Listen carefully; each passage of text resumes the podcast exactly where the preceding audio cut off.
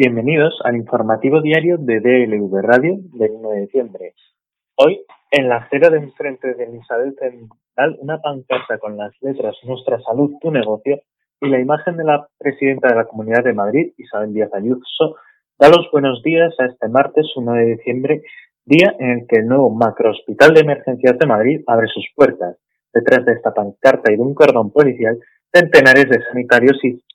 afinados corean menos banderas y menos valdebebas o sanidad pública, y pancartas que piden basta de precariedad, ni voluntarios ni obligados, o no al traslado del personal del SUMA 12. Dentro del centro sanitario, que ha costado más de 100 millones y ha ocasionado un sobrecoste de más del 50%, se destapa una gigantesca nave industrial en estilo sistema con camas separadas por paneles y techos altos, requisito que Ayuso siempre ha señalado como esencial para evitar contagios. Este centro diáfano abre sus puertas con 240 camas de las mil prometidas, construidos en apenas 100 días. Espacio de 80.000 metros cuadrados para el que solo han podido reclutar a 111 trabajadores de manera voluntaria de los 669 necesarios. Las 558 plazas por cubrir se realizarían con traslados forzosos, uno de los reclamos que más retumban entre los sanitarios que afuera se manifiestan. Esquivando la protesta y, por otro costado, Ayuso hizo su aparición estelar acompañada del vicepresidente Aguado, el consejero de Sanidad Ruiz Estudero, el alcalde Almeida y el líder del partido Pablo Casado.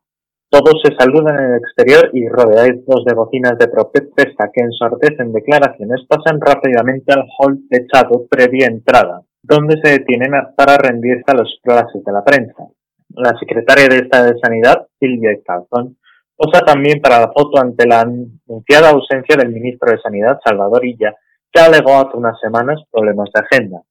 Antes de entrar en el pabellón 2, el único que se puede inaugurar y que hoy todavía no va a recibir enfermos, las autoridades realizan un besamanos, con mascarillas sin besos y sin manos, charlando con la representante de Vox, Rocío Monasterio, y otros cargos públicos que se unen al cuadro. Faltan todos los representantes del PSOE, de Podemos y Más Madrid, quienes han preferido permanecer en la Asamblea en un día de trabajo más y dar plantón a lo que consideran un espectáculo propagandístico.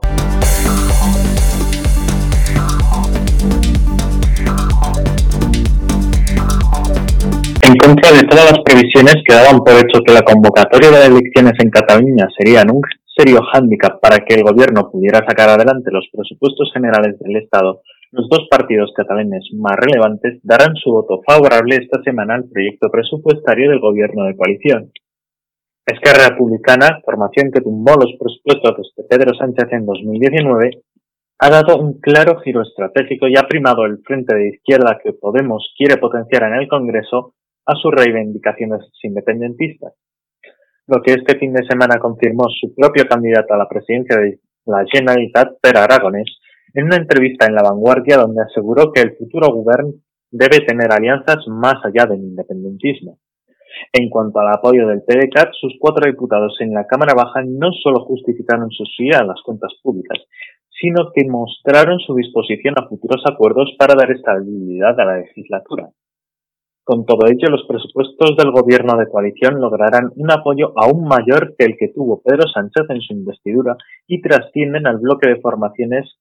que en su momento decidieron facilitar la formación de un ejecutivo del PSOE y de Podemos. A día de hoy, los presupuestos tienen confirmado el voto favorable del PSOE, Podemos, Esquerra Republicana, Más País, Compromís, Nueva Canarias, PNV, Bildu y PDCAT, un total de 187 votos, superando ampliamente la mayoría absoluta. Y todavía no es descartable que se unan otras formaciones como Teruel Existe o el Partido Regionalista de Cantabria. Con ese apoyo, todo hace indicar que la tramitación pendiente en el Senado no sufrirá ningún retraso frente al calendario previsto y se aprobará en el Pleno el próximo 23 de diciembre, de tal forma que volverá al Congreso para su votación final el 29 de este mismo mes. Es decir, habrá presupuestos este año y no se tendrán que prorrogar los del PP ni un día más.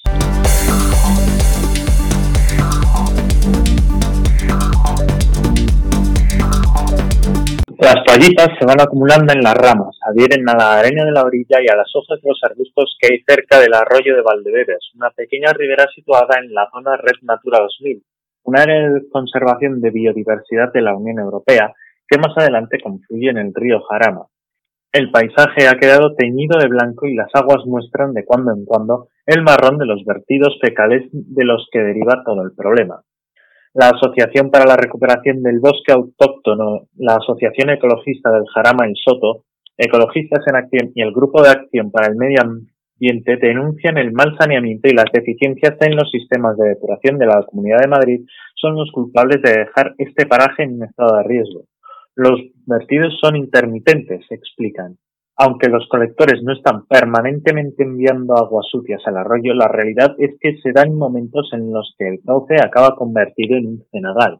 Antonio Martínez, portavoz ecologista, manifiesta su preocupación por el estado del paraje y advierte que el caso de miles de toallitas que forran las ramas de los árboles, incluso a 5 metros de altura, son solo la cara visible de un problema relacionado con la salud pública, es el fiel reflejo de los sistemas de saneamiento y depuración de la Comunidad de Madrid. Cada vez que llueve los colectores colapsan y llegan los vertidos al río. Es decir, no es algo que sea constante, pero ocurre con frecuencia.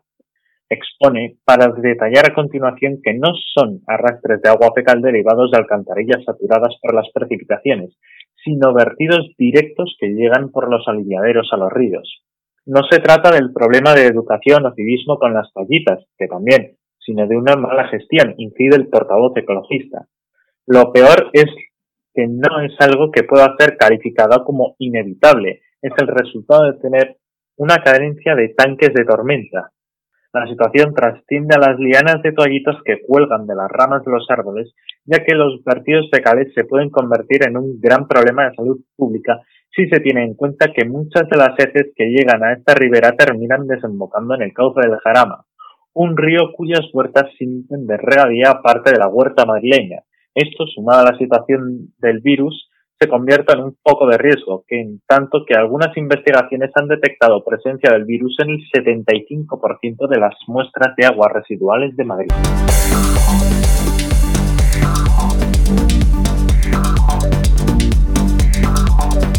Desde la llegada del virus, el teletrabajo se ha incrementado en España y el mundo. Concretamente, la tasa de teletrabajo en España pasó del 5 al 34% durante la pandemia, según los datos del Instituto Valenciano de Investigaciones Económicas. Esta modalidad durante el confinamiento precipitó el fraude laboral y tributario de las horas extras no pagadas, ya que según los datos de la encuesta de población activa, durante el segundo trimestre del año, los asalariados españoles llegaron a trabajar gratis casi 4 millones de horas semanales, unos 49,38 de abril a junio. Ante la urgencia de regular el trabajo a distancia, el Gobierno aprobó una ley para la regulación del teletrabajo, gracias a un preacuerdo alcanzado por todos los sectores implicados en el que se especificaba que el desarrollo del teletrabajo a distancia debe ser sufragiado y compensado por la empresa y no puede suponer la asunción por parte del trabajador de los gastos con los equipos, herramientas y medios vinculados al desarrollo de su actividad laboral, así como otras cuestiones. No obstante, y pese a que la ley y el propio estatuto de los trabajadores especifican que el material debe ser sufragado por la empresa, la realidad es que diferentes páginas de demanda de empleo se pueden encontrar anuncios en los que se detalla, como requisito para optar a las ofertas, la obligatoriedad de contar con el material propio suficiente para teletrabajar. Este tipo de exigencias o requisitos mínimos se encuentran mayoritariamente en los anuncios para teletrabajar como teleoperador. Normalmente se especifica que la persona que postule debe tener ordenador propio, buena conexión a Internet, teléfono con llamadas ilimitadas y cascos para poder realizar las llamadas. En algunos casos pueden llegar a pedir incluso que tengan un buen antivirus.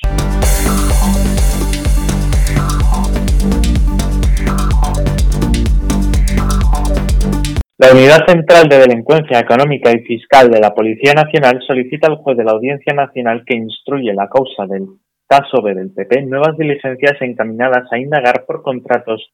de valor aproximado de 570 millones firmados por varios ministerios del gobierno de Aznar con uno de los donantes del PP entre 2002 y 2004. En un informe policial del 24 de noviembre adelantado por el país, que indica que con el fin de concretar los indicios que se tienen, propone investigar contratos de hasta cinco ministerios de Adif, AENA y de Renfe, entre otros, para allegar elementos incendiarios sobre el objeto de la investigación. Para ello solicitan requerir a la Secretaría General Técnica o a su equivalente el contenido íntegro del expediente administrativo de contratación de cada una de las licitaciones que enumeran y que corresponden a los ministerios de Fomento, Interior, Defensa, Educación y Medio Ambiente, entre otros organismos como la Confederación Hidrográfica del Tajo del Guadalquivir, Renfe Tour España, la Agencia Estatal de Administración Tributaria, la Entidad Pública Empresarial de Suelo, la Sociedad Estatal de Infraestructuras y Equipamientos Penitenciarios, AENA o ADIF. En su informe, la UDEF señala que el origen para pedir estas nuevas diligencias que se instruyen en el Juzgado Central de Instrucción número 5, cuyo titular hasta la semana pasada era José de la Mata, están en contenido de declaraciones prestadas durante las sesiones del juicio oral conocida como la época 1 de la Gürtel por el empresario Alfonso García Pozuelo y el cabecilla de la trama Francisco Corría. Una vez más, se trata de comprobar si las anotaciones registradas en la cuenta analítica de ingresos por donativos y su, y su aplicación en concepto de gastos por el Partido Popular, cuya cuya llevanza realizaban el ex tesorero Álvaro Lapuerta y el exgerente y tesorero Luis Bárcenas, corresponda contraprestaciones abonadas a cambio de la realización de actuaciones ante el órgano adjudicador para conseguir que las empresas de los pagadores obtengan adjudicaciones de obra pública.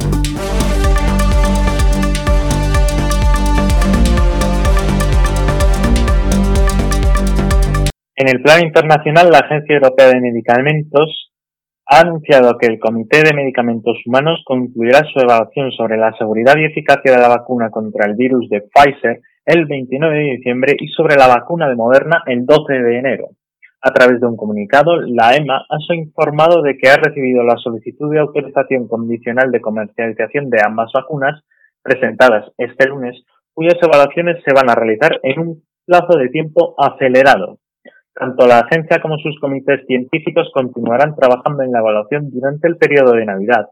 Así, y si los datos presentados son lo suficientemente sólidos como para concluir sobre la calidad, seguridad y eficacia de la vacuna, el CHMP concluirá su evaluación durante la reunión extraordinaria prevista para el 29 de diciembre en caso de Pfizer y asimismo se celebrará un encuentro similar el 12 de enero relacionado con la de Moderna. En todo caso, la evaluación que haga la EMA de ambas vacunas no será el último paso del proceso para que puedan ser comercializadas de forma preliminar en la Unión Europea, porque después necesitan ser aprobadas formalmente por la Comisión Europea en un proceso que será cuestión de días y requiere consultar antes a los Estados miembros. Si la EMA emite una recomendación positiva tras su análisis detallado sobre la seguridad y la eficacia de las vacunas, la Comisión Europea hará todo lo posible para tener rápido una decisión sobre la autorización, ha asegurado en una rueda de prensa el portavoz de salud del Ejecutivo Comunitario, Stefan de Kernay. La autoridad europea ha avanzado tras recibir esta documentación. Se podría emitir un dictamen sobre la autorización de comercialización en el plazo de unas semanas, dependiendo de si los datos presentados son suficientemente sólidos y completos para demostrar la calidad, seguridad y eficacia de la vacuna puntualizan, no obstante, que estos plazos se basan en el tipo de datos evaluados ahora en el contexto de examen continuo y pueden estar sujetos a cambios a medida que avance la evaluación.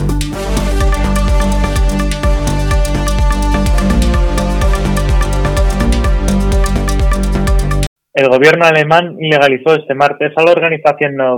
nazi Wolfbrigade 44, conocida también como Sturmbrigade 44, Brigada del Lobo 44 o Brigada de Asalto 44, extendida por cuatro estados federados del país.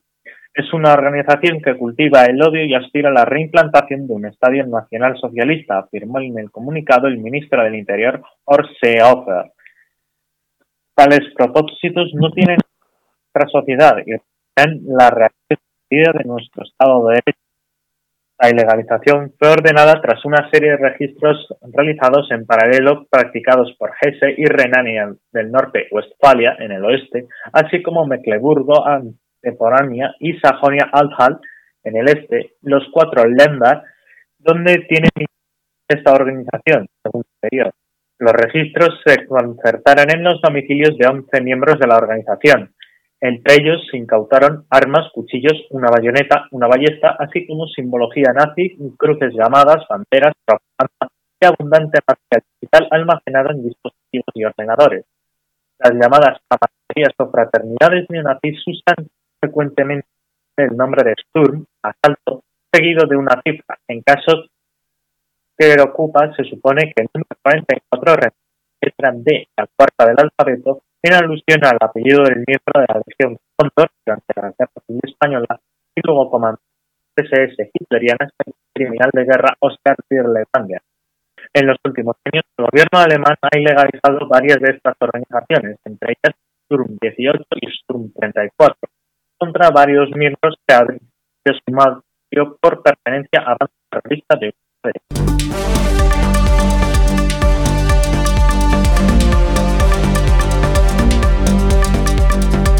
Diferencias del pasado es el optimismo que se encontró este lunes el presidente de Argentina, Alberto Fernández, para romper el hielo diplomático entre dos enemigos que muy a su pesar necesitan entenderse. Jair Bolsonaro y él entablaron contacto primero por primera vez. Son antagónicos, opinan diferentes sobre casi todo,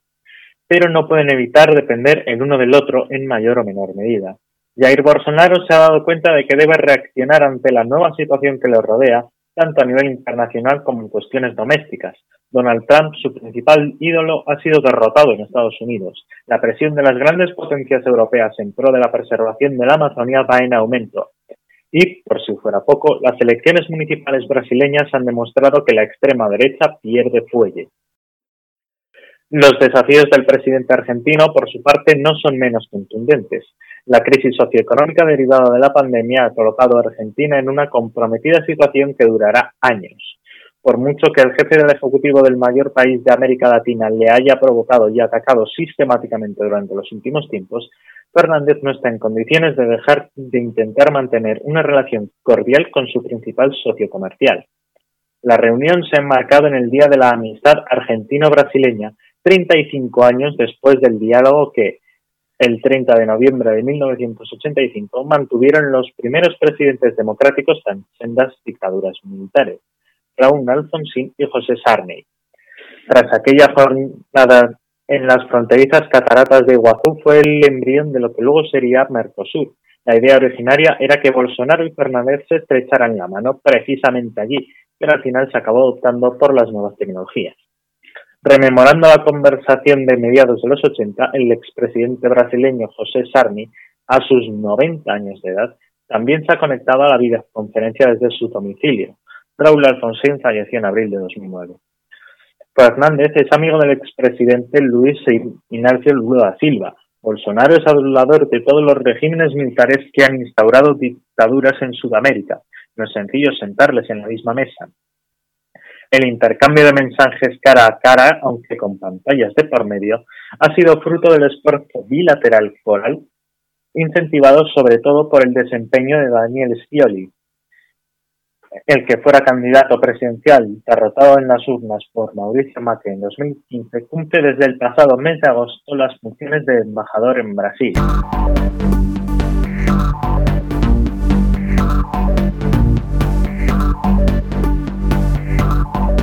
En deportes, Audi está decidido a volver a las 24 horas de Le Mans, donde logró 13 victorias absolutas entre 2000 y 2014. La marca alemana abandonó su proyecto de LMP1 después de la carrera de 2016 tras el escándalo del Dieselgate de Volkswagen. Sin embargo, las nuevas reglas de los LMDH que entrarán en vigor en 2022 en el Campeonato Mundial de Resistencia de la FIA y al año siguiente en el Campeonato INSA han atraído a la marca alemana a disputar alguna de las categorías mencionadas. En el WEC, Audi se enfrentará a sus antiguos rivales en el MP1, Toyota y Peugeot, que compartirán con proyectos bajo el reglamento de los nuevos hipercoches, así como otros participantes, Glickenhaus y Daicols. Toyota, Glickenhaus y Daicols estarán presentes en la parrilla del WEC 2021 con sus nuevos proyectos de hipercoches, mientras que Peugeot se unirá a la serie en algún momento de la temporada 2022. La marca hermana de Audi, Porsche, también está evaluando formalmente el regreso al web con un LMDH propio. La compañía más exitosa en Le Mans dejó la categoría en 2017. El regreso de Audi a las carreras de deportivos será a costa de su programa en la Fórmula E, que concluirá al final de la séptima temporada que empezará el año que viene en Santiago de Chile. La marca con sede en Ingolstadt disputó su última carrera de DTM como participante oficial en Hockenheim este mes, pero se ha comprometido a apoyar la nueva era de la serie GT3 en 2021.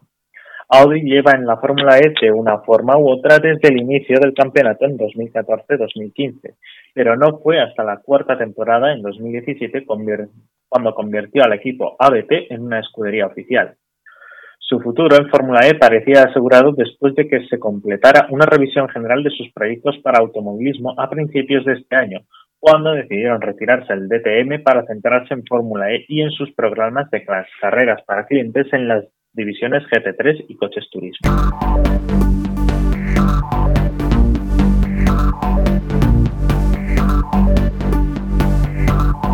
En la previsión meteorológica, una borrasca situada al norte de Canarias continuará produciendo en el archipiélago nubosidad abundante y precipitaciones que ocasionalmente podrían ir acompañadas de tormenta y más probables y abundantes en el sur y oeste de las islas de mayor relieve,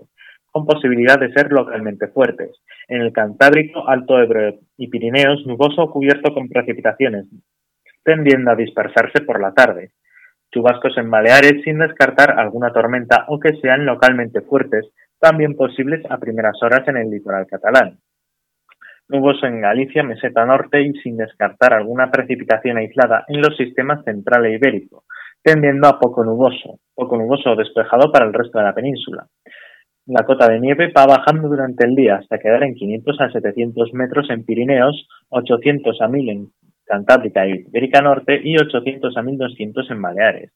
Las temperaturas descenderán en la península y Baleares de forma más acusada en el centro e interior nordeste peninsular y de Mallorca, donde el descenso será localmente notable, alcanzándose las temperaturas mínimas al final del día. Heladas débiles en la meseta norte, norte de Navarra, Aragón y Cataluña y zonas medias y altas de la mitad nordeste de la península, más intensas en zonas de montaña, siendo localmente fuertes en Pirineos, sin cambios en Canarias. Se espera viento de poniente en el estrecho, del suroeste en Canarias y de componente norte en la mayor parte de la península y Baleares. Será fuerte en Ampurdán y Menorca y con intervalos de fuerte en Pirineos, Bajo Ebro y resto de Baleares. Y así concluimos el informativo diario de DLV Radio el 1 de diciembre, Día Mundial contra el SIDA. Les esperamos mañana.